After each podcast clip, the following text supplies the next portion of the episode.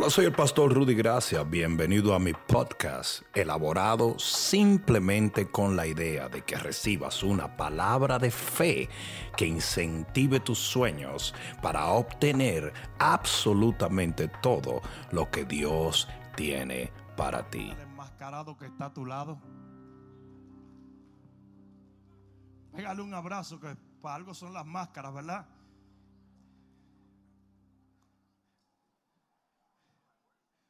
¿Cuántos están felices de estar en la casa de Dios?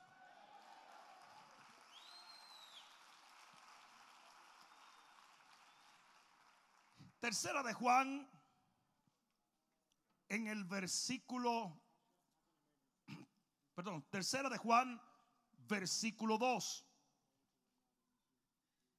Yo estoy oyendo mi conciencia o es que ustedes tienen un micrófono allá. Ya yo iba a decir, Señor, susurra en mi espíritu lo que quieras.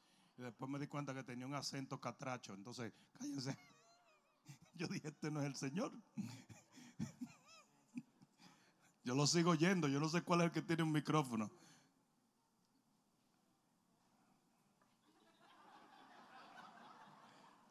No sé si fue que me metí a ventríloco.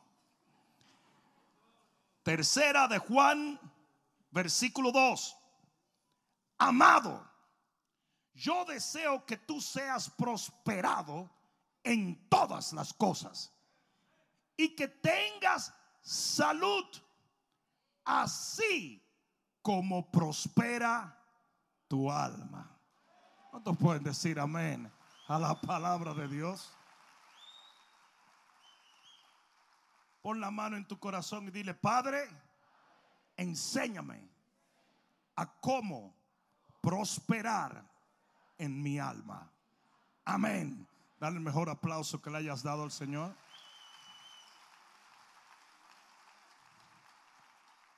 Siéntate un momento.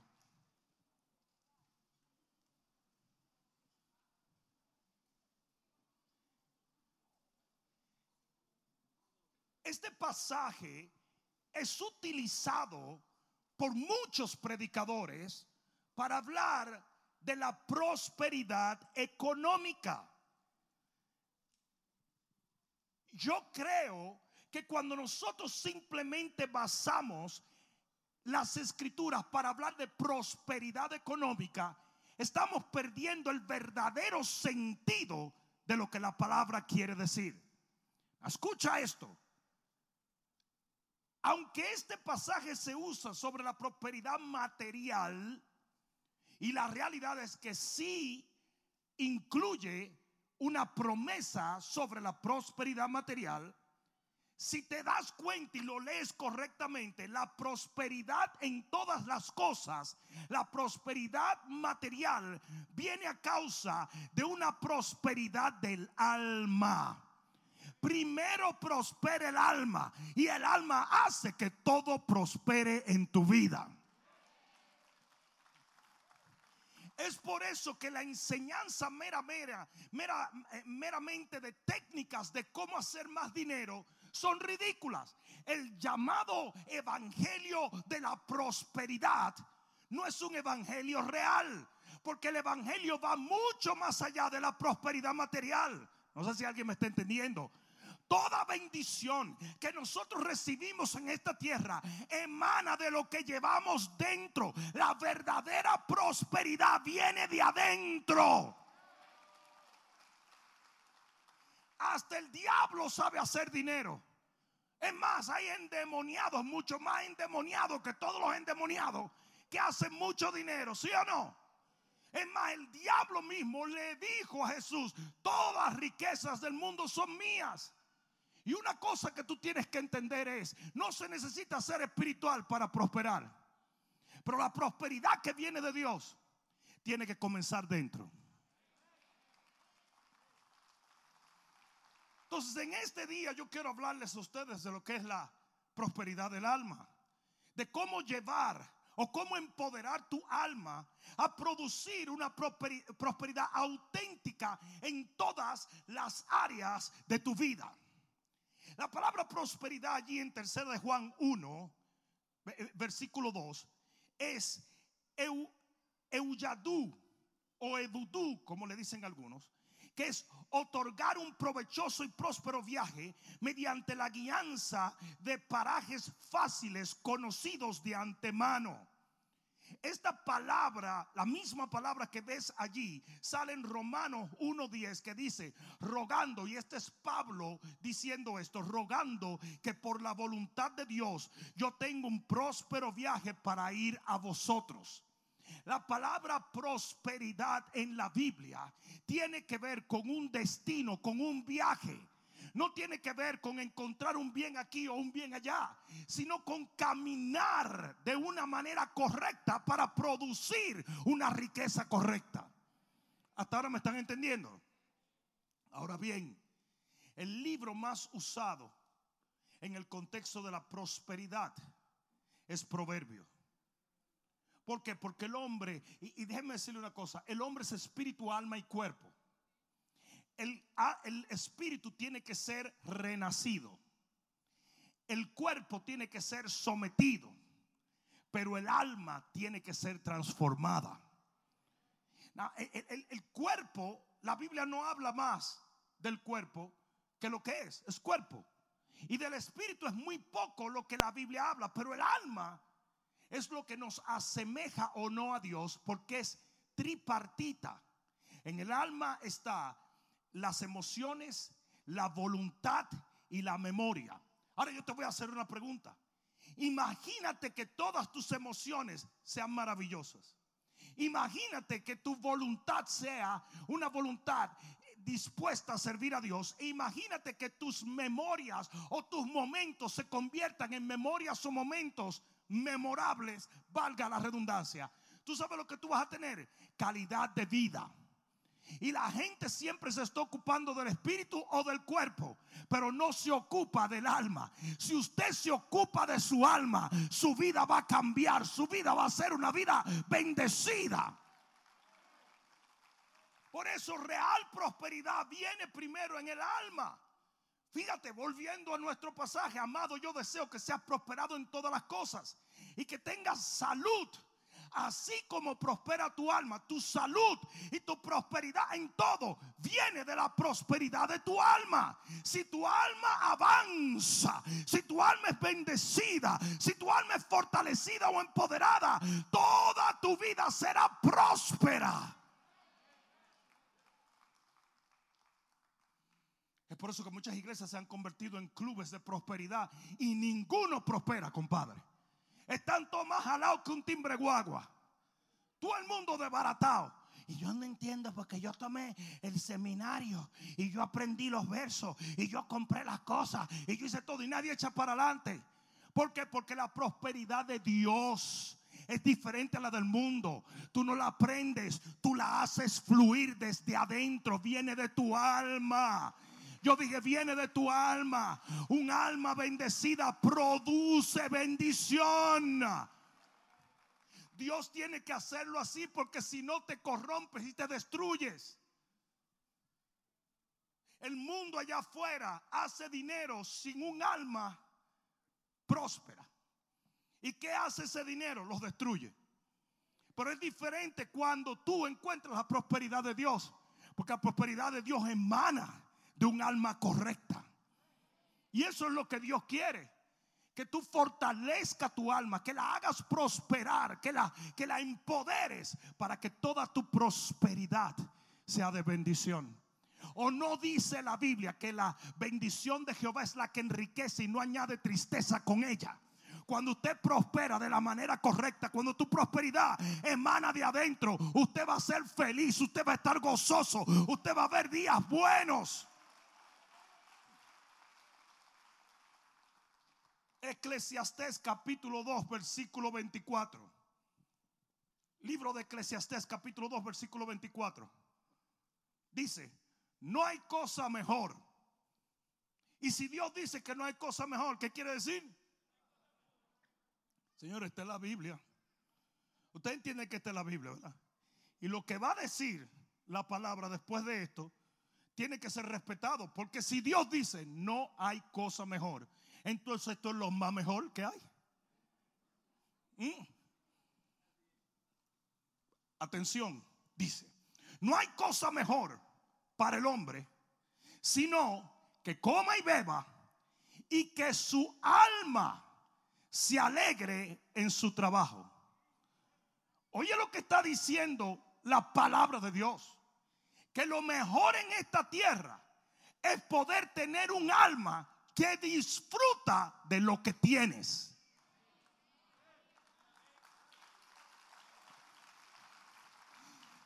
Si tú no tienes un alma alegre, si tú no tienes un alma en paz, si tú no tienes un alma fuerte, ¿sabes lo que pasa?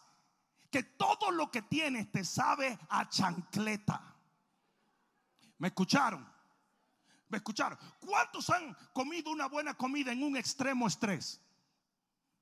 Te cae mal. Tú puedes estar en un banquete, mi compa. Pero si usted está estresado, abrumado, esguañingado, esbielado, usted no va a disfrutar esa comida. ¿Sí o no? ¿Sí o no? Entonces, ¿qué sucede? Lo que está diciendo allí la Biblia, que lo mejor no es lo que tú tienes, sino el alma con lo cual lo disfrutas. Y si la gente aprendiera eso, se diera cuenta que a veces un Toyota es de más bendición que un Mercedes.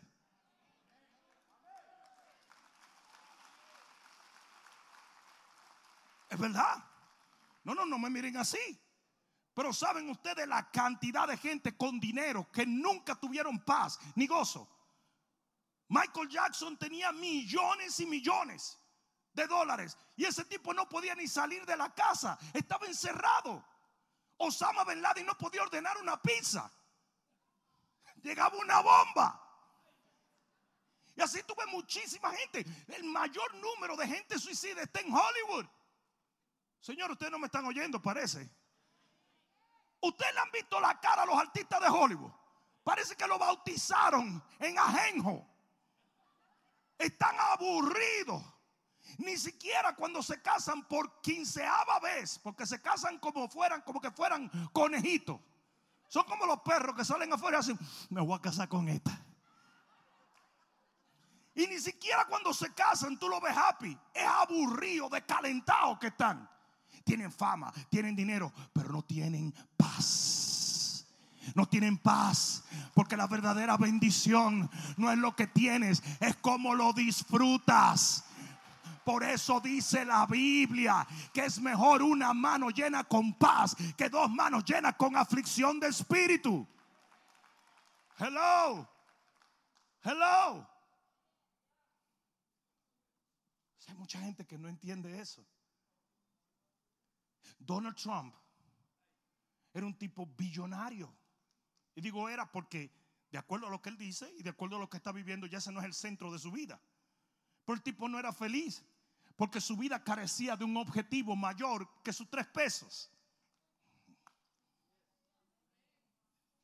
Y él disfruta más lo que tiene hoy en día con todos los líos que cuando estaba mucho más tranquilo. Antes de Donald Trump ser presidente, donde quiera que él llegaba le tendían una, una carpeta roja.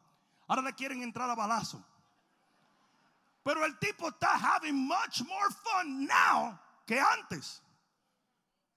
Porque todo tiene que ver con tu alma, con los objetivos divinos, con lo que tienes o haces o vives para Dios. Entonces aquí dice que no es la comida, no es la bebida, sino la alegría del alma. Si tú tienes un alma fuerte, un alma sano, un alma próspera, entonces lo que te entre mucho o poco va a ser de bendición y lo va a disfrutar muchísimo más que los que tienen más que tú. Te lo voy a comprobar porque algunos me están mirando medio raro. Eclesiastés 6:3. Amárrense los pantalones, oigan aunque el hombre engendrare cien hijos. Ay, santísimo. me dijeron que mi abuelo tenía 42, tuvo 42. Todavía yo creo que alguno de ustedes debe ser familia mía. Aquello era Ricochet Rabi. Pero dice, aunque el hombre engendrare 100 hijos, y la razón por la cual la Biblia habla de hijos es porque es la bendición más grande que tú puedas tener y viviere muchos años y los días de su edad fueren numerosos, o sea que tiene hijos, tiene bienes, tiene salud. Si su alma no se sació del bien y también careció de sepultura, yo digo que un abortivo es mejor que él. Ustedes no están oyendo eso. Ustedes no están oyendo. Si ese hombre tuviera un montón de cosas, bienes, familia, dinero, de todo, pero su alma no logró saciarse, dice un abortivo es mejor que él. Cualquier tipo es mejor que él. Abortivo es una expresión que se usa para decir cualquier tirado para afuera, cualquiera que ha sido tirado hacia afuera es mejor que él. ¿Me estás escuchando? Mira lo que dice en el versículo 4. Porque este en vano viene.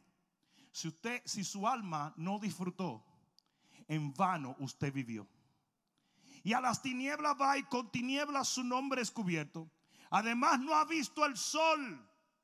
Por más que tenga, no ha visto el sol, ni lo ha conocido. Más reposo tiene otro que aquel. ¿Qué está diciendo la Biblia allí? Que la verdadera y auténtica bendición no tiene que ver con lo que tengas, sino como tu alma la haya disfrutado, lo que haya producido en tus emociones, en tu voluntad, en tu interior. Es por eso que la verdadera prosperidad tiene que empezar aquí para que sea real. Entonces tenemos un montón de gente viniendo a la iglesia a buscar lo mimitininingo que buscaban allá afuera. Yo vine a buscar prosperar. Yo vine a buscar un macho. Yo vine a buscar una mujer. Yo vine a buscar un negocio. Eso no es lo que tú vienes a buscar aquí. Tú vienes a buscar una palabra que fortalezca tu alma para que esas cosas fluyan de adentro. Hello. Fluyan de adentro. Mira, e-, es tan chistoso como la gente evalúa la prosperidad de los pastores. Por ejemplo, a mí me llaman un pastor de prosperidad porque soy próspero, cuando eso es mentira. Yo no predico prosperidad. Pero como soy próspero, que hay una gran diferencia. El pastor de prosperidad predica prosperidad. El pastor próspero no predica prosperidad, pero la vive. Y yo creo que la prosperidad es para vivirla, la bendición es para vivirla, no para andar tirándola por ahí. ¿Mm? Yo predico lo básico que la palabra enseña y eso lo hago una vez o dos veces al año. Pero a mí me dicen pastor de prosperidad, nada más porque soy próspero. No me importa. La gente cree que cuando alguien me critica, yo me voy a la casa así deprimido y todo. Ah, sí, créetelo. A mí una crítica no me quita, mira, ni 20 segundos de sueño. A mí me vale tres pitos y una flauta. En mi país dicen, solo a los mangos bonitos le tiran piedra. En el momento en que nadie está hablando de ti, tú no tienes nada. Entonces tú tienes que tomar la crítica como admiración. Porque eso es lo que es la crítica. Es admiración con envidia, pero no deja de ser admiración. Tú yo estoy en la mente de los críticos míos todo el día, más que la mujer de ellos. Ellos no piensan en su mujer, pero en mí piensan, hijo del diablo, ese no lo soporta. Mm. Algunos de ellos están viendo ahora mismo esto en el internet solo para criticar, pero no han hablado con su esposa por tres semanas. Porque es que yo estoy en la mente de ellos, comiéndole la mente. Y, lo que ellos no saben es que ellos son anónimos y seguirán siendo anónimos porque a mí no me hace nada. Yo siempre le digo a la gente, tú sabes lo que pasaría después de este servicio si yo me doy cuenta que yo le caigo mal a él, le caigo mal a él y le caigo mal a él. Nada. Yo voy a hacer lo mimitiningo que yo iba a hacer. Yo voy a comer lo que iba a comer. Yo voy a gozar lo que iba a gozar. Y yo voy a dormir lo que iba a dormir. Pero ellos se están volviendo locos.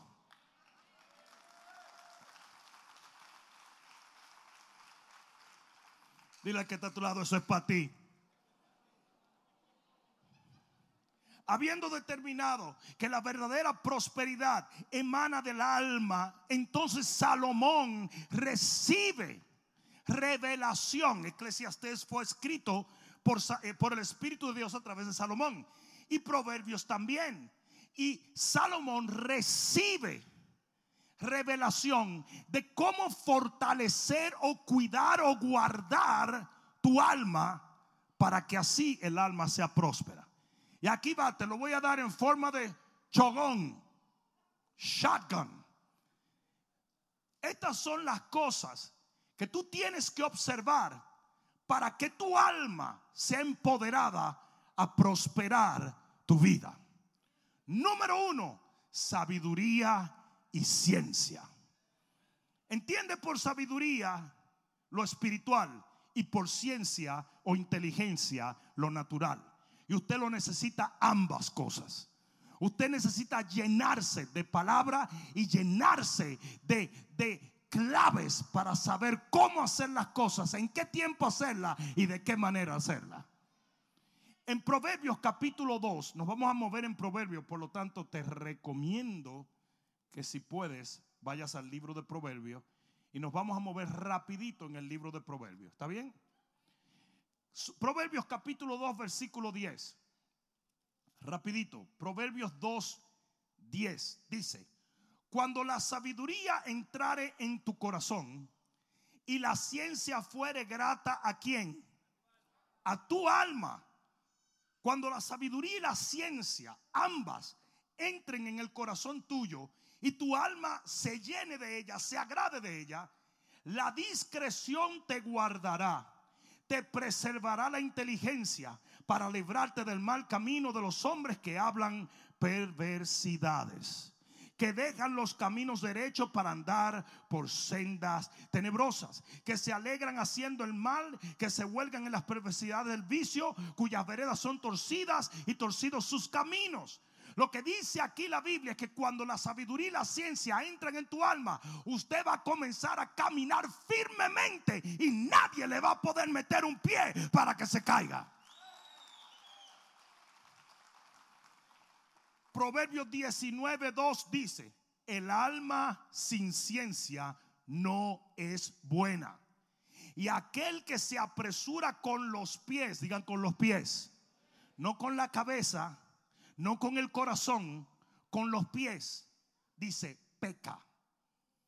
El que se apresura con los pies peca. Ustedes saben cuál es el problema de muchas de las decisiones que nosotros tomamos, que no son basadas ni en la palabra ni en la guianza del Espíritu, que muchas veces no tienen lógica. Hay dos cosas que usted tiene que usar, este y este. Cuando usted va a hacer una decisión, usted usa este y este. Para los que están oyendo por sonido y no vayan a creer que uno está diciendo otra cosa. La cabeza y el corazón. Y de la cabeza emana la ciencia. Pero del corazón emana la sabiduría. Usted no puede apresurarse a hacer decisiones en los pies. Los pies quiere decir, ah, la voy a hacer porque lo voy a hacer. No se apresure hasta que esto y esto no estén de acuerdo y le den el go, no se mueva.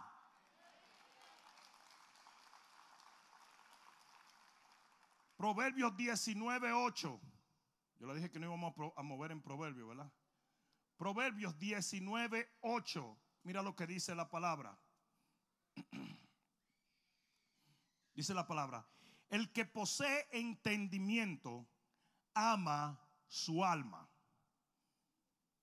y el que guarda la inteligencia hallará el bien. Amigos, hermanos, líderes, discípulos, usted tiene que tomar decisiones con una base de sabiduría, entendimiento, ciencia e inteligencia. Porque cada decisión que tú haces sin tomar en cuenta estas cosas, cuando tú te apresuras con los pies, tú terminas hiriendo y destruyendo tu propia alma. Tú quieres un alma próspera, deja de hacer tonterías simplemente porque la tienes que hacer. Usted deje que la palabra lo guíe, la unción le dé paso, la inteligencia, lo que usted sabe, asesórese, compre sabiduría, busque gente que sepa.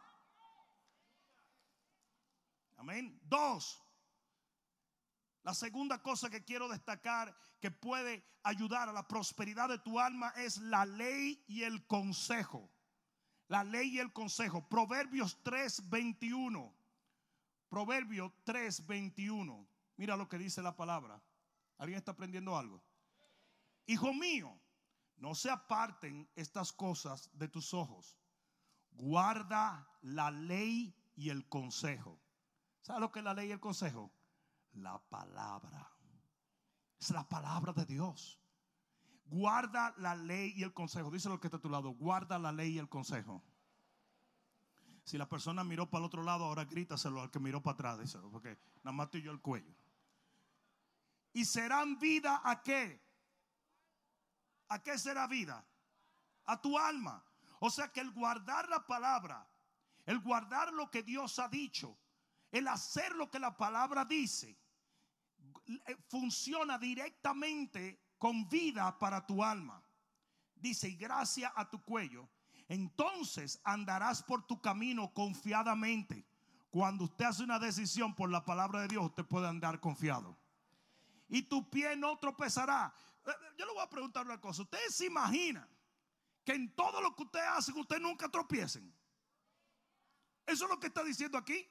Que si usted guarda la ley de Jehová y el consejo de Jehová, las decisiones que usted hagan nunca lo harán tropezar. Ah, pero se pone más bueno todavía para los que están tomando pastillas. Cuando te acuestes, no tendrás temor sino que te acostarás y tu sueño será grato. ¿Sabes por qué? Porque no va a haber preocupación. Tú vas a estar relax porque tú sabes que tomaste la decisión correcta y no estás sintiéndote culpable por tropiezos que has tenido. Tú sabes que no vas a tropezar porque la Biblia te está indicando que eso es ley y consejo. No tendrás temor del pavor repentino. ¿Por qué? Porque la fe viene por qué? Por el oír la palabra de Dios. Ni de la ruina de los impíos cuando viniere. Porque Jehová será tu qué? Tu confianza. Esa es una palabra para fe. Jehová será tu confianza y él preservará tu pie de quedar preso. Cuando tú honras la palabra de Dios, Dios te honra por su palabra.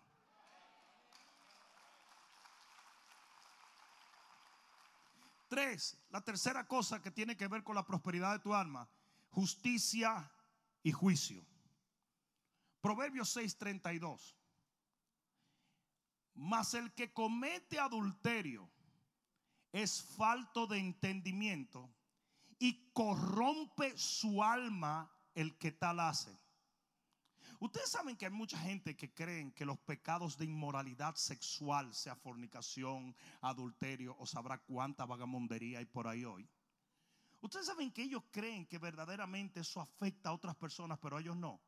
Cuando dice que el que peca de inmoralidad peca contra sí mismo, usted le está haciendo daño a su alma. Su alma se está corrompiendo. La palabra corromper allí es el hebreo shachat, que quiere decir decadencia, ruina y destrucción. ¿Cuántos de ustedes han conocido a algún cristiano que por una canita al aire se le derrumbó la vida? Perdió su negocio, perdió su familia, perdió sus hijos, perdió su iglesia, perdió su moral, lo perdió todo. Todo. Por una canita. Y si no, ¿Lo ves todavía? Cuando lleguemos al cielo, si llegas, pregúntaselo a Sansoncito. Ciego quedó. Pregúntaselo a Davidito, que de tener una vida maravillosa se pasó la vida batallando hasta el último día de vida. Porque ese fue el castigo que Dios le puso. Nunca descansará de tu mano la espada. Y sus hijos lo traicionaron de la misma manera que él traicionó al esposo de la mujer que él se robó. Ah, no, no, no, no, no, no.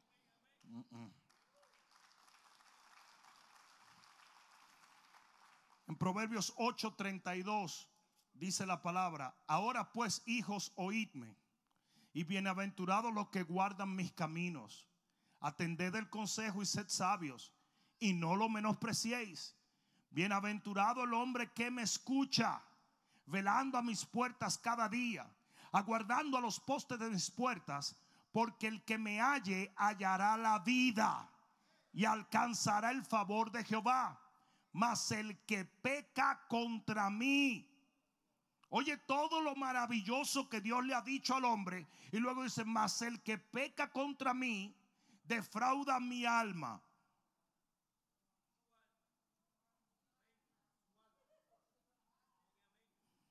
Yo para ver, un, dos, tres probando, pero ustedes están como, ¿qué, qué, qué le pasa? Ustedes están durmiendo atrás de la careta. Cuidado si le está faltando el oxígeno.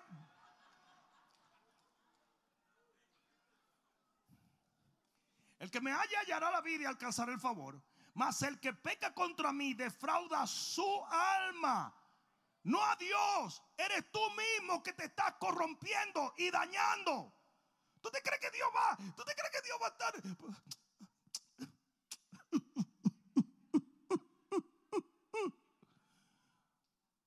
Señor, ¿qué, qué, ¿qué, pasa? ¿Por qué estás tan triste? Es que ese hijo del diablo.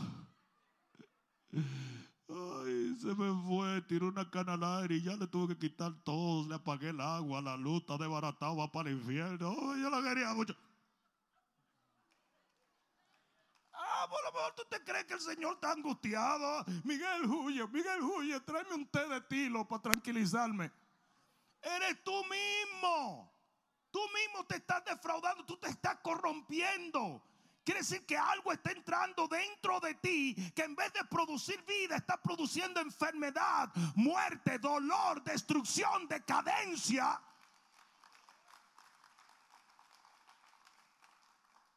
Gente que comete pecado sexual por alguna razón extraña se queda sin un chele. Es más que el mismo proverbio dice, el que se acuesta con ramera perderá todos sus bienes. Es como una maldición. Nosotros conocimos una muchacha aquí que parecía un modelo, jovencita. Ella salió de, de, de un... No sé cómo decirle a eso. Pero, caderas al aire. Y, fue a su encuentro y que si yo qué, que si cuánto, y Dios la limpió, la libró y de repente Ay, que tú sabes que me entró una situación económica muy difícil y se fue a pum, pum, pum, pum, pum, pum, pum. Nosotros seguimos orando y orando. Eso fue en las 4:41. Yo sé que ustedes saben de quién estoy hablando. No por chismoso, pero ustedes también trataron de ayudarla. Pero seguimos orando y pasaron unos tres mesecitos nada más y ella volvió. Y me dijo, pastor, volví. Yo dije, yo te conozco parecía. ¿Alguna vez ustedes han visto un pozo cuando le pasa un camión? Que, eh, eh, ¿Ustedes lo han visto? Que está todo de guañingao. Miren qué palabra, de cricajao. Está vuelto una porquería, desbaratado. Dios mío, yo no podía creerla. Los dientes dañados. Bueno, los tres que le quedaban dañados. El, el, el, el, pelo parecía de mapo, eh, hasta visca, yo, porque yo, hasta visca estaba, la cara de barata, oye, se desbarató. Yo no la conocía, yo le decía, pero, pero tú eres fulana. Y me dijo, sí.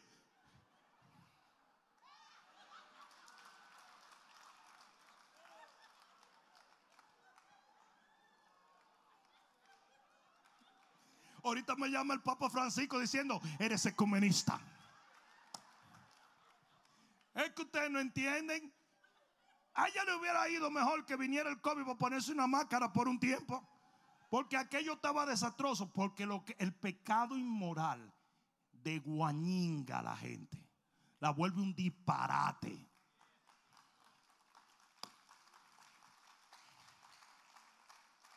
Por eso dice Proverbios 19, 16, el que guarda los mandamientos guarda su alma. Guarda su alma, es tu alma la que se daña. Eres tú que te pudres. Hay gente que aunque ya no están en ese pecado, su alma sigue en decadencia porque todavía no se han arrepentido de esos pecados. Usted tiene que traer esos pecados bajo la sangre de Cristo para que el Señor pueda borrarlos totalmente y usted hacer un compromiso de que nunca más.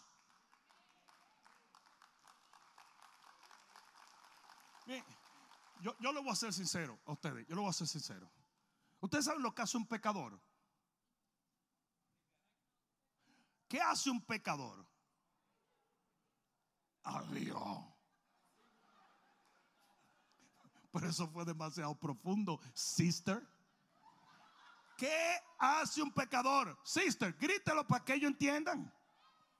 Adiós y peca.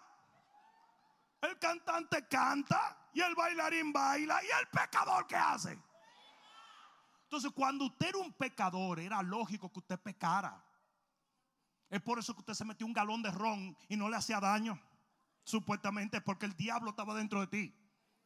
Pero ahora usted vino a Cristo, ha sido libre, limpio. ¿Cómo usted va a salir de aquí a vagamundear? De que a fornicar. Y es loco. Oh, pero hay hombres que privan en enamorar mujeres después de cristianos. Y mujeres en guiñarle el ojo a los hombres. ¿Y qué es eso? Y es loco. Jóvenes saliendo con otros jóvenes a vagamundial después que tienen el Espíritu Santo. Y es loco que estamos.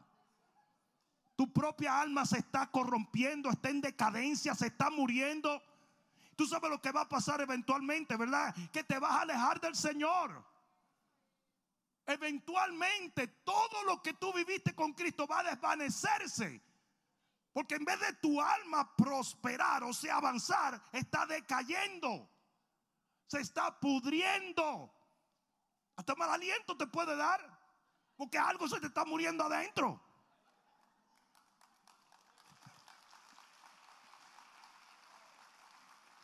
Yo lo que busco es cómo asustarlo a ver si se portan bien. Di que, no, eso sí que yo no lo voy a, admitir.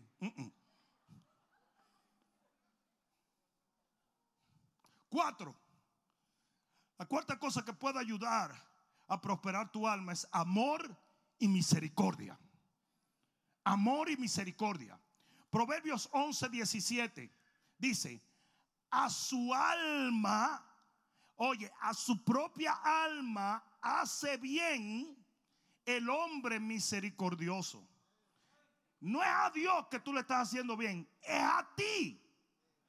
A su propia alma le hace bien el hombre misericordioso, mas el cruel se atormenta a sí mismo. Y yo le voy a hacer una pregunta. ¿Cuántos de ustedes conocen un cristiano evangélico legalista? Levanten la mano y cuál es el lío. ¿Cuántos conocen? Para los que no saben lo que es un legalista, un legalista es que todo el mundo se va para el infierno, menos él. Entonces tú le dices, ah, pero ¿qué tú opinas de la dieta keto? Del diablo. ¿Y, qué tú opinas de Hilson? Del diablo. ¿Y qué tú opinas de los juanetes? Del diablo. Todo es del diablo. A Dios no le queda nada. Y el pelo largo del diablo. Y el pelo corto del diablo. Y los sobacos del diablo. Todo es del diablo. A Dios no le queda nada. Eso es un cristiano legalista. Ahora, ¿cuánto, ya habiéndole definido eso, cuántos conocen un cristiano legalista? Levanten la mano, porque yo necesito hacer una pregunta. Todo el que conozca un cristiano legalista, levante la mano. Ok, honestamente, ¿ustedes lo han visto contento alguna vez? Eso barbarazo.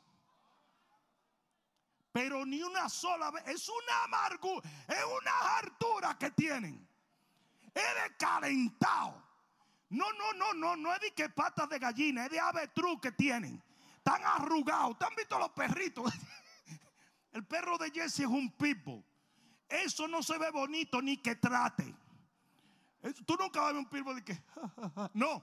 Esos son los pastores alemanes que son artistas de cine, rintintín. No. O Lassie.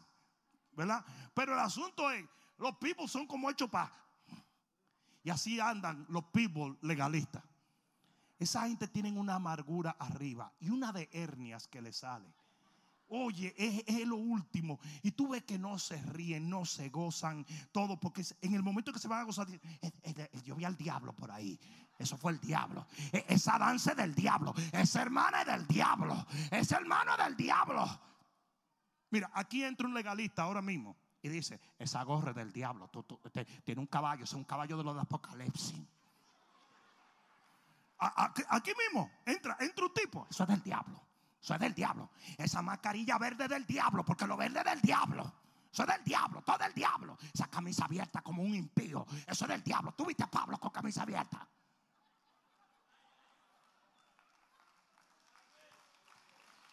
Eh, ellos no se concentran, ellos no disfrutan, ellos no se relajan. ¿Mm?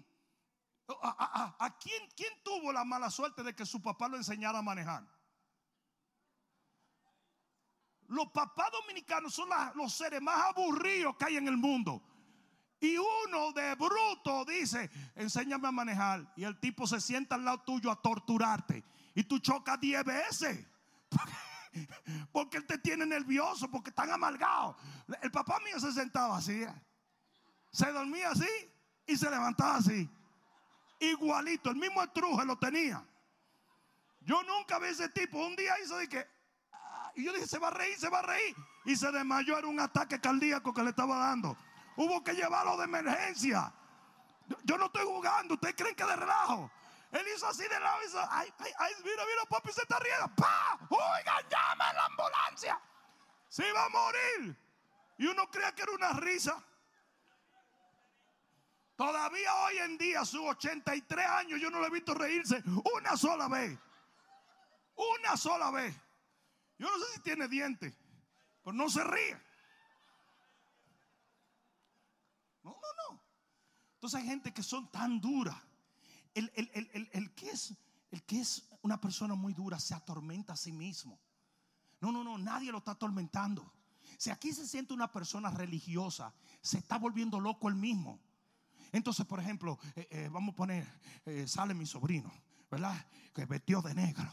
Y mi sobrino, eso es vestido de negro, eso es como del diablo. Eso es como del diablo. Y detrás de mi sobrino sale el pastor vestido de negro y dice, otro diabólico, míralo. Es que estos son diabólicos todos. Y, nadie le está haciendo nada, nadie le está poniendo caso, nadie. Pero el tipo se está torturando. ¿Por qué? Porque solo el misericordioso tiene paz en su alma. Cuando tú miras lo mejor en todo el mundo, tú vives en paz. Tú sabes lo grande que tú poder mirar a una gente y sacar lo mejor. Hubo un muchachito que le dijo a la mamá, mami, tú todo es positivo. Yo creo que tú pudieras hablar bien hasta del diablo. Y dice, bueno, él es muy persistente, ¿eh? Hasta del diablo habló bien. Porque hay gente que te ven y te quieren sacar lo mejor. Los dominicanos no. El dominicano te ve y de una vez te dice, ah, pero tú vas a explotar, ¿eh? ¿Pero qué fue? Tú eres como el stock market, sube y baja, sube. ¿Qué te importa a ti? Tú eres que me mantiene. A mí eso me da cuerda, señores. Porque ¿por qué se tienen que meter con uno? ¿Por qué? ¿Por qué? Ya mi tiempo de modelaje pasó hace mucho. Yo me retiré. Cuando yo era modelo internacional, ah, too sexy for my. Entonces sí, porque tú decías, no, pero es que tú no puedes, tú eres un artista de cine, Denzel Washington y tú. Pero ya mi tiempo de modelar, ¿para qué me van a molestar? Lo mejor es una gente que es misericordiosa, que tiene gracia, que ve lo mejor en ti. Que si tú cometes un error te dice, vamos a pararnos, papá, vamos para adelante. Yo te voy a ayudar.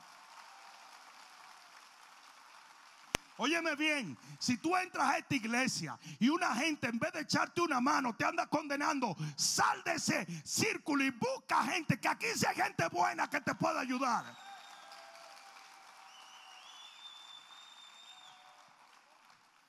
Son crueles, cruela de vil. Son crueles. No te juntes con los crueles. El misericordioso sí. Cuando una persona da, cuando una persona es generosa, cuando una persona es así dadivosa, cuando una persona ve lo mejor en ti, e, e, esa, persona es, e, se hace un bien a sí mismo. A sí mismo. Una vez fue a, donde la demonia de Oprah, un doctor, el doctor Dubois de Francia, uno de los mejores psiquiatras del mundo entero. Y anunciaron ese día que él iba a dar el secreto número uno de cómo curar la depresión. Yo como estaba tratando, yo daba consejería los martes y yo Era tanto la depresión que había que yo terminaba deprimido. Yo empezaba a las 8 de la mañana y ya a las 6 de la tarde yo decía, mátalo Señor a todos en fila. Hazme el favor, no deje ni uno. Bueno, deja a la doña que me trajo la galletica por lo menos.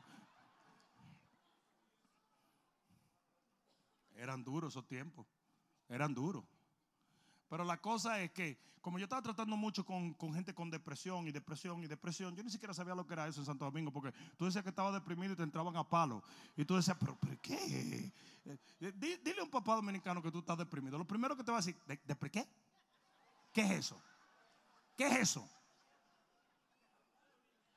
De una vez te entraban a golpe. Mi papá no tenía que ver. Él te entraba a golpe y después decía, ¿qué fue lo que este muchacho dijo? Que estaba deprimido. ¿Y qué sé lo que es eso? Bueno, que aguante ahora. Ponte hielo en esa cara. El asunto es que el doctor Dubois dice que va a anunciar eh, eh, y cuando el tipo sale dice, bueno, mira, Oprah, esto es lo que hay. Mi consejo para una persona que está deprimida es que salga de su casa, cierre con seguro, se vaya a un parque, ayude a una persona y cuando vuelva la depresión no va a estar en su corazón.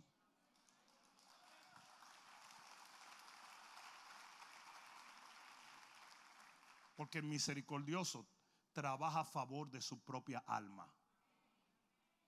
Amén. Amén. Quinto, cinco, ¿verdad? Generosidad y desprendimiento.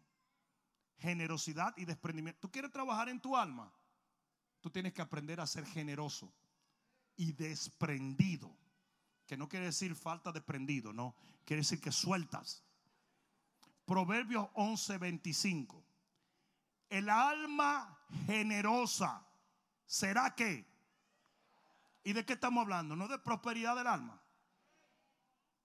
El alma generosa, quiere decir el alma que da.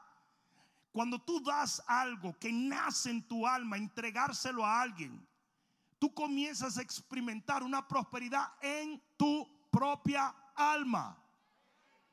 Dice, el alma generosa será prosperada y el que saciare, oye, oye esta sentencia, el que saciare Quiere decir que tú comienzas a dar sin estar saciado, pero cuando tú sacías, entonces eres saciado por Dios.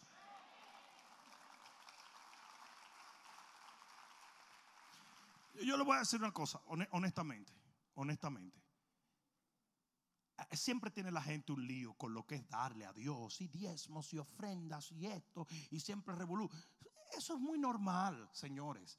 Porque el que controla los bienes materiales en la vida de mucha gente es mamón, es un Dios, es una entidad. Y hay muchos cristianos que supuestamente tienen a Jesús como Señor. Es mentira. Porque aún viniendo a la iglesia todavía ellos le sirven a mamón.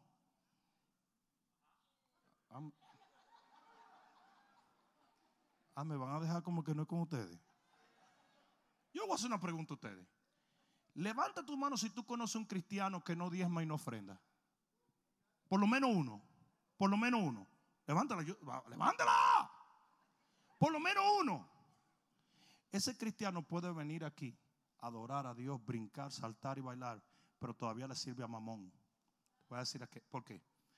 En los tiempos bíblicos, usted le entregaba tributo al rey, a su rey. No, usted no era de, eh, eh, de Inglaterra y se iba a darle tributo a Escandinavia, a los reyes de Escandinavia usted le entregaba tributo a su rey. ¿Me están escuchando?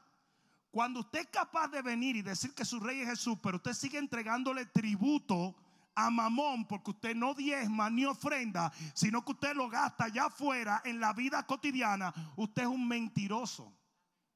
Perdóname que te lo diga, yo sé que estás llorando detrás de tu careta, pero eres un mentiroso. No existe tal cosa. Ahora, te llevo a todo eso para darte un punto. Tu primera, tu primer ah, ah, eh, eh, movimiento de dar no tiene que ver con Dios, tiene que ver contigo. Tiene que ver contigo. No es el alma de Dios que prospera. Dios no necesita tu 20 pesos. No es el alma de Dios que prospera. Es tu alma. Y por eso dice que si tu alma prospera, entonces prosperarás en todas las cosas. Una vez yo dije algo que ofendió tremendamente a un tipo. Yo dije, yo tengo aproximadamente doscientos y pico de relojes caros. Uh, aquello fue la caboza. Este pastor vino y me confrontó. Entonces yo le dije, ¿por qué tú me estás confrontando si tú ni siquiera sabes el contexto de lo que yo estoy hablando? Yo no compré ninguno de esos relojes.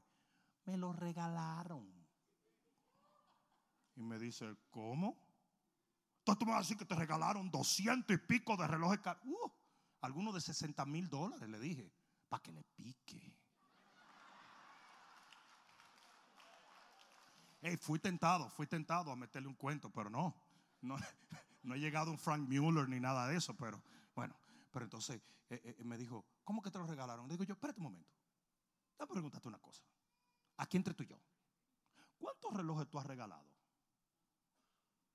Y él me dijo, ni uno. ¿Y cuántos te han dado? Ni uno. Yo le dije, yo he regalado más de 200 relojes. Es más, hoy en día, ¿sabe cuántos relojes tengo? Se lo digo para que le pique. 18 relojes. Porque todos los he regalado. Y no hay un pastor en Latinoamérica que haya conocido personalmente, íntimamente a este pastor que no tenga un reloj mío. Y eso lo digo orgulloso y gozoso.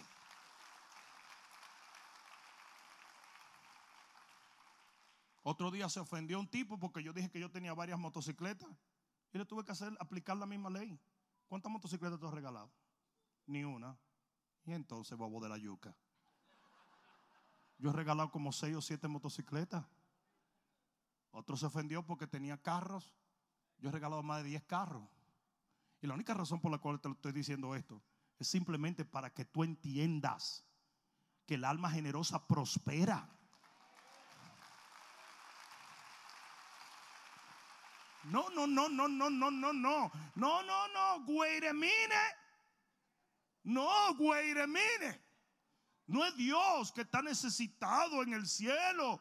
De que tú digas, no, hombre, no, chico, Él es el dueño del oro y de la plata. Él solamente utiliza eso para bendecirte a ti. Si tú sacías a otro, tú vas a ser saciado. Lo voy a decir otra vez. Si tú sacías a otro, tú vas a ser saciado. ¿Alguien me escuchó?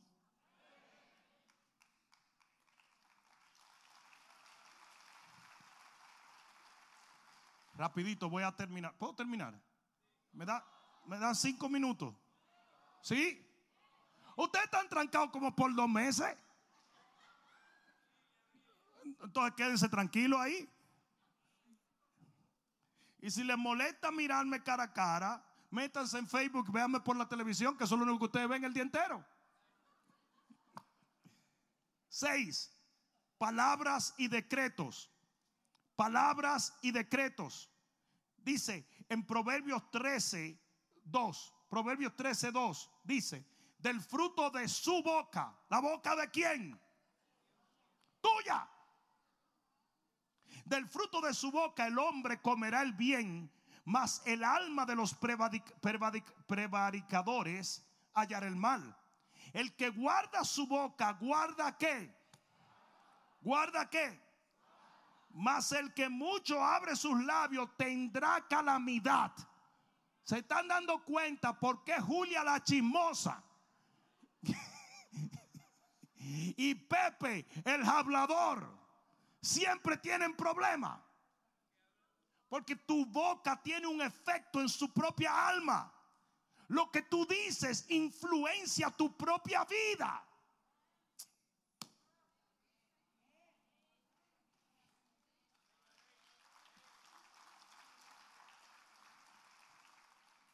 Proverbios 21, 23 dice, el que guarda su lengua Proverbio 21, 23. dice: El que guarda su boca y su lengua, su alma, no la alma del otro, su alma guarda de angustias. Cada vez que una gente chismea, cada vez que una gente habla de alguien. ¿Ustedes creen que eso afecta a la persona que ni siquiera sabe que tú estás hablando de ellos? Es a ti que te afecta. La crítica de un cristiano no define al criticado, define al que critica. Tú puedes decir que esa persona es una persona que está mal, y esa persona no sirve, y esa persona no es espiritual. El que está mal no sirve y no es espiritual, eres tú. Porque si tú eres capaz de ver la paja en otro ojo, es porque tu alma tiene una viga gigantesca.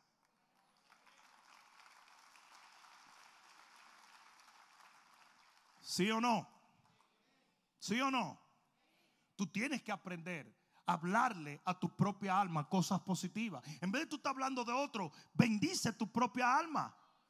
¿Alguien está entendiendo? Porque sí tiene efecto en ti. Siete, trabajo y diligencia. Digan trabajo y diligencia. Proverbios 13, 4. Rapidito, si alguien me ayuda le agradezco. El alma del perezoso desea y nada alcanza mas el alma de los diligentes será prosperada. Oiga lo que le voy a decir una cosa. El Haragán quiere tener buenos carros. El Haragán quiere tener buena casa. El Haragán quiere tener buena ropa. Pero nunca la tiene. Y eso le hace un daño interno que se pasa la vida entera envidiando al otro que suda y trabaja por eso.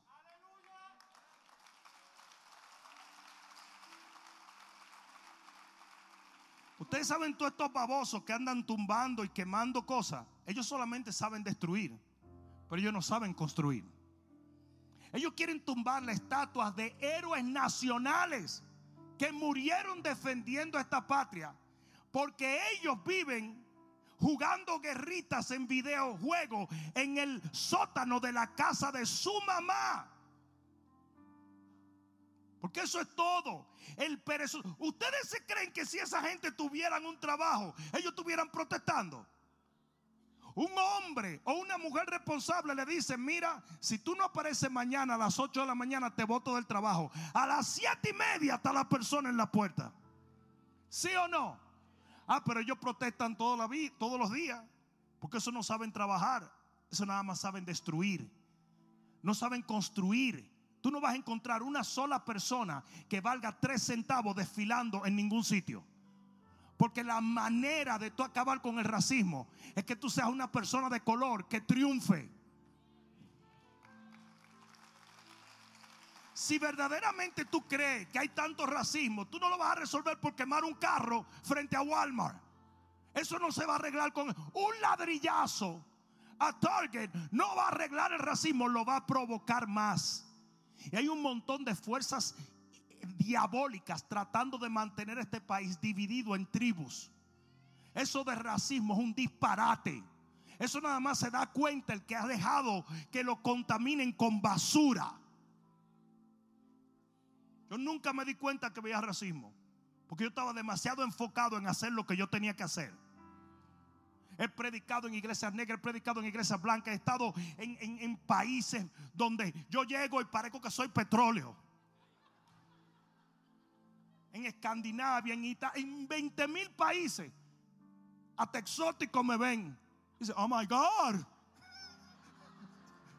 Your color is so beautiful. Thank you.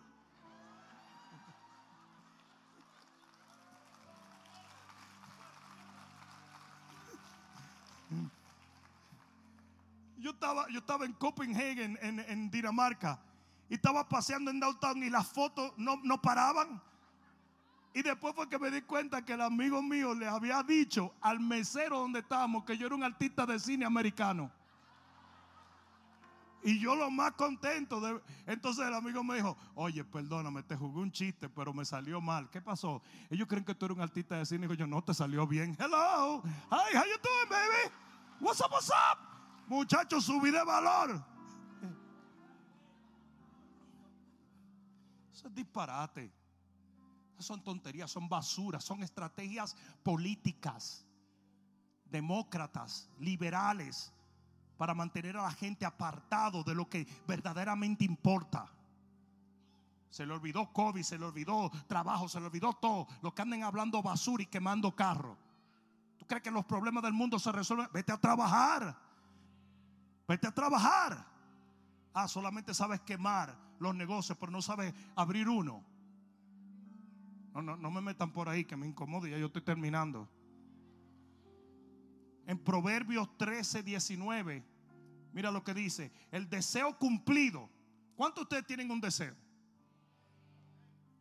El deseo cumplido regocija el alma. Ustedes saben por qué la gente perezosa se pasa la vida entera envenenada. Porque tiene deseos que nunca se cumplen. Porque a menos que usted no se pare a trabajar, eso no va a pasar. Usted puede acostarse a dormir y soñar. Pero si usted no sale de esa cama a trabajar por ese sueño, ese sueño no se cumple. No se cumple. Es por eso que la gente me ve a mí y dice, ay Dios, pero qué suerte tiene ese negrito, suerte. ¿Sabe a qué edad yo empecé el ministerio que hoy muchos creen que es muy fácil y que están locos por robarse tres ovejas porque creen que eso lo va a ayudar? A los 15 años de edad, 15 años, yo empecé a predicar en las calles. Yo recuerdo que estábamos en, en, en México y yo iba a subir a la plataforma, había una multitud y Jaime comenzó a llorar. Jaime estaba conmigo. Yo le dije, ¿qué pasó, Jaime? Y me dijo que Dios me acabó de hablar. Yo le dije, ¿qué te dijo? No vaya a ser que me dijera, idos al hotel que os vais a matáis. No. Yo dije, uno nunca sabe, tú sabes. Aunque los negros no lo secuestran, pero como dicen que soy artista de cine, bueno. Entonces Jaime me dijo, es que el Señor me habló y me dijo que la razón por la cual Él siempre te ha bendecido es porque tú nunca has escatimado nada para servirle a Él.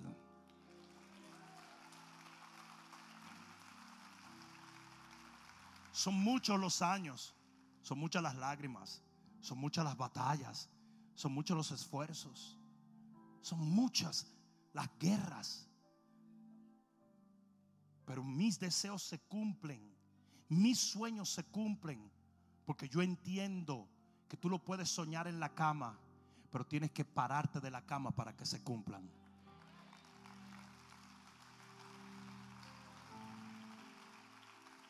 Y el alma que entiende esto es un alma próspera. Y es un alma que provoca prosperidad. Presidente Donald Trump quiere mandar a todo el mundo a trabajar. Los demócratas no, ellos quieren mandarle dinero a la gente. ¿Mm? que es una, una, joven que está corriendo para, para um, eh, el Senado de Baltimore. Ella dice, le preguntaron en la televisión, ¿por qué mucha gente, las minorías votan por los demócratas? Ella dice, porque siempre anda buscando ayuda. Y los demócratas quieren mantener los pobres y estúpidos. Pero el republicano quiere que tú abras negocio, quiere que tú hagas cosas. Y yo no soy ni republicano ni demócrata. Pero que se entienda eso. Dale un pescado a un hombre y le quitarás el hambre por un día. Pero dale una vara de pescar y enséñalo a pescar y le quitarás el hambre por toda la vida.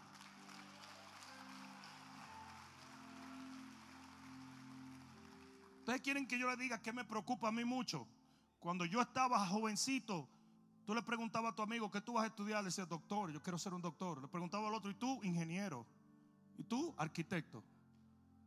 Hoy tú preguntas a los jóvenes, ¿y tú qué quieres hacer? No sé.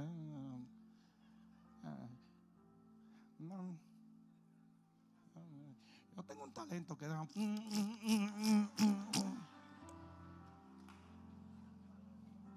Hoy todos creen que van a ser Beyoncé y Kanye West. Todo el mundo, todo el mundo quiere ser artista de cine y toda esa cuestión. Y eso a mí me preocupa. Me preocupa porque es una fantasía que no piensan ellos que sea respaldada por trabajo arduo. Porque no importa que ellos sueñen con eso, siempre y cuando estén dispuestos a batallar hasta que eso se cumpla. A mí vino un tipo y me dijo, el Señor me dijo que yo iba a ser un hombre de Dios como tú. Yo dije, gloria a Dios. yo vi, me dijo, yo vi, yo lo vi, yo lo vi. Vi un avión con mi nombre y el nombre del ministerio on the side of the plane, llegando a Rusia. Yo digo, Putin lo va a meter preso a este, pero está bien. Entonces le dije, ¿sabes qué? Yo voy a orar por ti. Lo único que te quiero decir es, eso va a pasar entre 15 a 18 años de trabajo arduo. Y me dijo, tú eres loco. ¿Y qué es lo tuyo? Le dije, te estoy hablando como un hombre de Dios. Así ah, tú quieres te digo que eso no es nada. Que eso va a pasar en tres semanas. Y tú vas sumándole tres semanas hasta que llegue a 18 años. Señores, ¿saben, ¿saben cuánto tiempo ha pasado de cuando ese hombre empezó su iglesia hasta este día? 16 años. Todavía no tiene el avión. Tiene 50 miembros. Pero le está echando ganas. Eso es lo bueno. Entonces tú tienes derecho a soñar con pajaritos preñados. Siempre y cuando tú estés buscando la manera de preñar los pajaritos. Algún sistema preñativo de pajaritos. No, no sé si me están entendiendo. Tengo un amigo que es un hombre de negocio muy exitoso, muy exitoso. Y un día le pregunté, dime cómo fue que empezaste. Me dijo, cuando yo tenía 15 años, yo empecé a poner mi primera maquinita de chicle en, un, en una cosa que es como un 7-Eleven en Colombia. Uy, eso fue un lío, mano. Se robaban los chicles, me rompían la maquinita. me querían extorsionar por los chicles. Que en Colombia siempre te aparece un tipo y dice, entonces, ¿cuánto me va a dar de los chicles? Chicos, pero son chicles, por Dios. Hoy en día es un hombre muy tristoso, ustedes lo conocen, tiene empresas porque de esa maquinita puso otra y puso otra y puso otra y después caballitos y carritos enfrente de los supermercados. Y después puso máquinas de helado y después máquinas y más máquinas. Y hoy está aquí en Miami con máquinas, cualquier máquina que tú encuentres de él. Y más máquinas y máquinas y máquinas y máquinas por donde sea. Él mismo duerme en una máquina. Pero es millonario. Pero de eso pasaron más o menos 30 años de fidelidad, porque que fiel en lo poco, Dios lo pone en lo mucho. ¡Woo! Ocho, compañía y amistades. Proverbios 22, 24. Rapidito, ya voy a terminar. Proverbios 20, diga, ahora sí diga, no. Hipocresía. 22, 24. Dice así. No te entremetas con el iracundo, ni te acompañes con el hombre de enojos. No sea que aprendas sus maneras y tomes lazo para qué? Para tu alma. Óyeme bien, cuando tú te juntas con gente que no están bajo el control del Espíritu Santo. Y tú constantemente caminas con ellos. Dice que las malas conversaciones corrompen las buenas costumbres. Si esa persona no se quiere ir contigo al cielo, no te vayas tú al infierno con ellos. El que anda contigo tiene que andar derecho o no anda contigo. Give them a little break. Pero ellos tienen que andar derecho. ¿Qué pasa? Cuando usted anda con esa persona que no está bien, usted termina aprendiendo su manerismo, las cosas que hace. Y cuando usted comienza a hacerlas ya sin darse cuenta, porque yo quiero que tú sepas que tú, te juntas con alguien que no está bien y tú no te das cuenta. ¿Alguna vez, ¿alguna vez ustedes tuvieron a, los hijos de ustedes que llegaron de la escuela y se pusieron de malcriados? Checho, un, un muchacho que entra de la escuela extrae el, bulto. Entonces, mira muchacho, recoge ese bulto de ahí. Ya no tengo que recoger el bulto. ¡Ah! Te voy a matar ahora mismo. Es muerto. Tú estás muerto. Tú estás muerto. Ahora mismo te voy a entrar, pero déjame llamar a la funeraria. Porque te voy a matar ahora mismo. Ahora te voy a matar. Espérame que te voy a asesinar ahora. Pero ¿cuándo pasa eso? Cuando se juntaron con un muchachito en la escuela y el muchachito le está diciendo a ellos, mira tú, yo tengo un primo que se crió en Nueva York, un tipo malcriadísimo y llegó a mi, a mi casa. Y mi papá me habló bien fuerte y el primo mío me dijo, ¿y qué es lo tuyo, men? Dile que se calle la boca. Digo, tú eres loco, muchacho. Dice, no te hace nada, atiende. Al rato le dice el papá de él, fulano, dice, cállate la boca que estoy hablando aquí. Y el papá, tú sabes que parece que estaba como muy americanizado aquí en los Estados Unidos. Y le dijo, mira muchacho, yo te he dicho que no me habla así. Y yo dije, pero esto es lo más grande que yo he visto en mi vida. ¿Pero qué fue esto? No, no, pero yo no entendía si fue que lo hipnotizó o qué.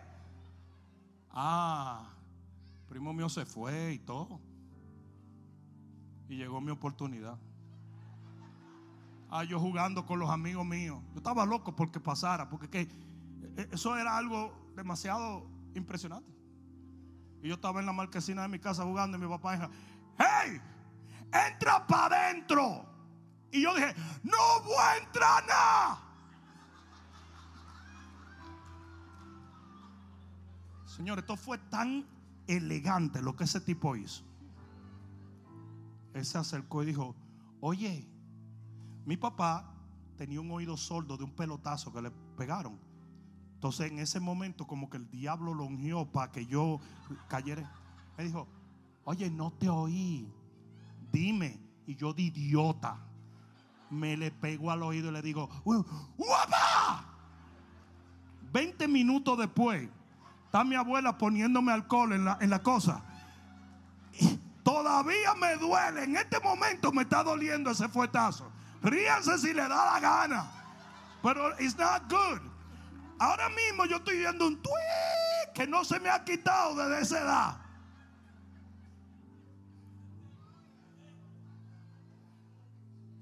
La compañía con quien tú te juntas va a determinar muchas cosas que tienen que ver con tu propia alma. Y ahora sí termino con este último punto. Disciplina y corrección capítulo 15, versículo 31 del libro de Proverbios. ¿Alguien aprendió algo? ¿Alguien aprendió algo? Si Pablo decía, yo no rehusé enseñarle ninguna palabra que Dios me dio.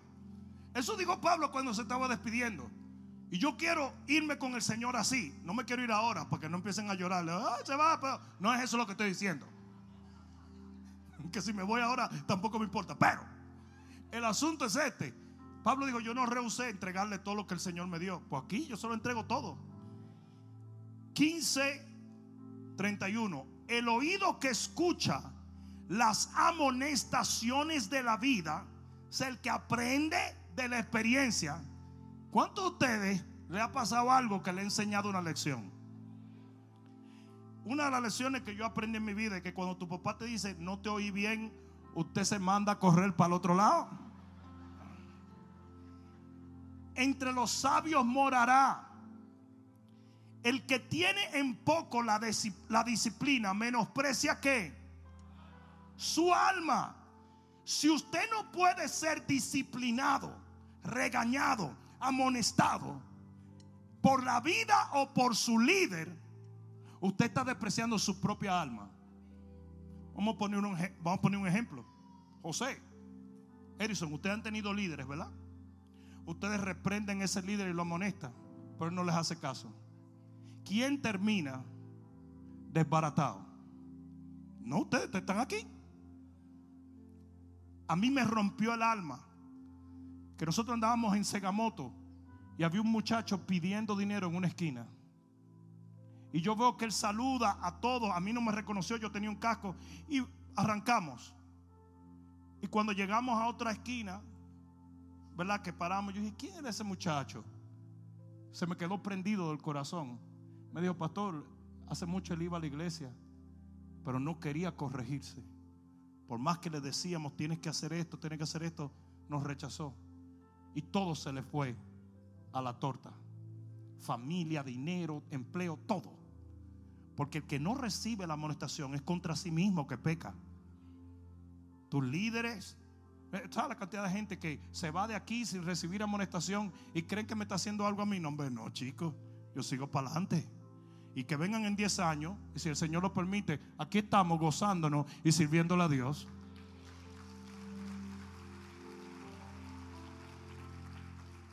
Dice, mas el que escucha la corrección tiene entendimiento. Termino con esto. El temor de Jehová es enseñanza de sabiduría y la honra. ¿Cuántos quieren honra? Precede la humildad. Pónganse de pie, por favor.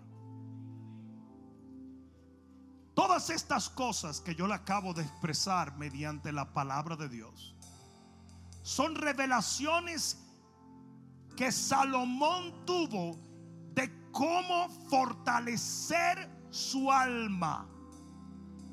Nosotros, los que tenemos el Nuevo Testamento como nuestra bendición, sabemos que si tu alma prospera, todo en tu vida prospera. Todo en tu vida prospera. Tu familia, tu matrimonio, tus finanzas, tu ministerio, tus emociones, todo prospera. Por lo tanto, si tú puedes prestar atención a esta palabra y aplicar estas cosas a tu vida, enmendar tu conducta y hacer las cosas que tú acabas de oír, si tú comienzas a ejercitarte en todas estas cosas, tu alma, yo dije tu alma. Tú no eres responsable por el alma de nadie, sino de la tuya. En el contexto de la prosperidad del alma. Tu alma va a comenzar a fortalecerse y empoderarse hasta que cause una prosperidad total en todas las áreas de tu vida. El que lo crea diga amén. Ahora ustedes dirán, pastor, ¿por qué tú enseñas sobre esto? Porque ustedes saben cuál es la función número uno de un pastor. Velar por tu alma. Velar por tu alma. Esa es la función número uno de un pastor. Mi principal interés en tu vida es que tu alma sea próspera para que todo en tu vida prospere. Ese es el corazón de un pastor. ¿Alguien está entendiendo eso? Pon las manos en tu corazón y dile, Padre amado, en el nombre de Jesús, ayúdame a poner por obra cada precepto que me has enseñado hoy hasta que mi alma prospere y así prospere mi familia, mi matrimonio, mis finanzas, mi ministerio mis emociones. Padre mío, ayúdame a ver la auténtica y real prosperidad en el nombre de Jesús. El que lo crea, diga amén. Amén y amén.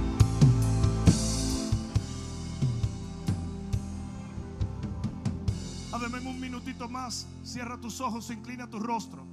Si tú estás en este lugar y tú no has aceptado a Jesús como tu único y suficiente Salvador, o nos estás viendo a través de las diferentes plataformas virtuales y aún no has orado la oración de arrepentimiento, ese es el primer paso a una alma que prospera. Por lo tanto, ora conmigo de esta manera, allí donde estás.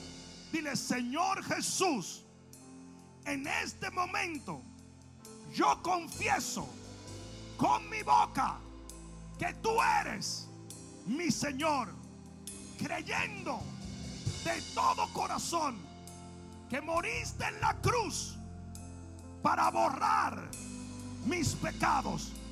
Mas al tercer día de tu muerte resucitaste y porque tú vives, yo viviré eternamente. Señor, hoy me entrego a ti para nunca más alejarme de ti. En el nombre de Jesús. Amén. Amén. Amén. Y amén. O si se lo vas a dar, dáselo fuerte. ¡Uh! Aleluya. Espero que esta palabra cale profundamente en tu alma y que se convierta en pasos de fe que te permitan llegar al destino que nuestro Señor ha trazado delante de ti y de los tuyos. Dios te bendiga.